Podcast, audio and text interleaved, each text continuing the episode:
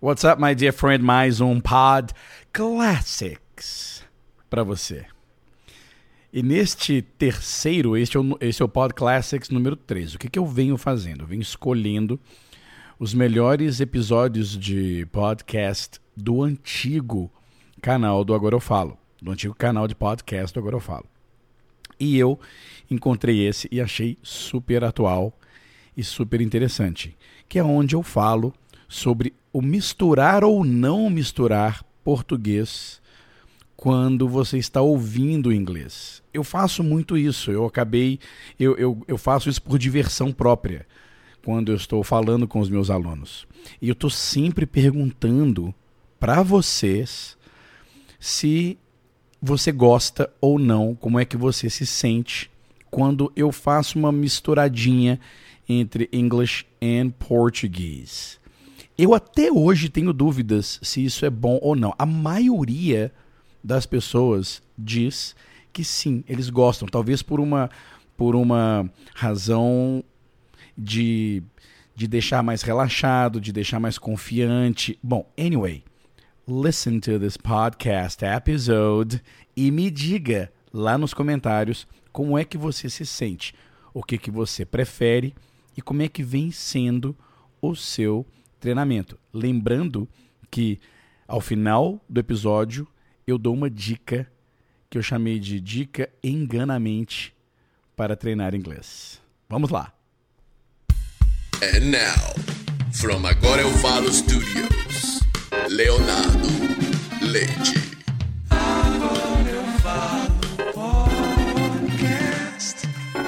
Hello, my dear friend. As I was preparing this podcast, I wrote a post on our fan page on Facebook asking your opinion if I should record this podcast all in English, all in Portuguese, or mixed. And most of the comments was in favor of mixed. A little bit of English, a little bit of Portuguese, and that's kind of funny, you know? But I understand why. When you listen to a person who speaks both English and Portuguese, it sounds easier. I'm not really sure if it really helps you practice English better or not. But one thing I know for sure it makes Portuguese speakers feel better. E na verdade eu gostaria realmente de saber, me diga aí, o fato de eu misturar as duas línguas quando eu estou falando faz você se sentir melhor? O que, que realmente muda? Você passa a ter a sensação de que está me entendendo melhor? Essa é uma das coisas que eu chamaria de placebo do treinamento de idiomas. Não há nenhum registro científico, vamos dizer assim, de que essa prática de misturar os dois idiomas em uma gravação possa ajudar você a melhorar seu inglês. But you know what? It doesn't really matter. If you feel good about your English training and you feel little progress day after day, that's what really matters. In my opinion, the most important skill for one to really learn how to speak English fluently, confidently, and fast is by listening. You've got to listen, my friend. And don't worry much about speaking. If your listening is getting better and better, your speaking will come along naturally. Agora, se escutar um portuguesinho no meio da confusão te faz sentir melhor, great, do it. My message here is find whatever is comfortable for you to be in contact with the language on a daily basis. What does on a daily basis mean? It means every single day, my friend. Do you want to be able to understand what other people speak in English? Listen to people speaking English every day. It's that simple. É isso mesmo. Simplifique seu treinamento, não complique, saiba o que vai escutar, entenda o contexto e o tópico que vai escutar e manda brasa. Escute sem muito compromisso ou a, a obrigação de assimilar 100% na primeira vez. Por isso eu sempre digo: escute a mesma coisa muitas vezes. E comece a exigir um pouco mais de você mesmo na medida em que você escuta mais vezes. In the beginning, you may feel a little awkward. Hey, hey, what the hell does awkward mean? It means strange, uncomfortable. But after the third, fourth time you listen to the same topic, you start feeling comfortable with what you're listening, and your mind stops complaining.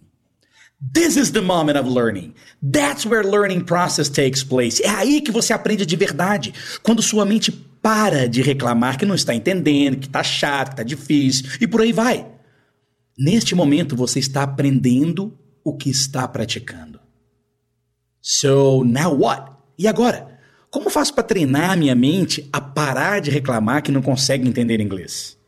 Well, my dear friend, aí vai a dica de ouro deste podcast. Engane sua mente! Isso mesmo!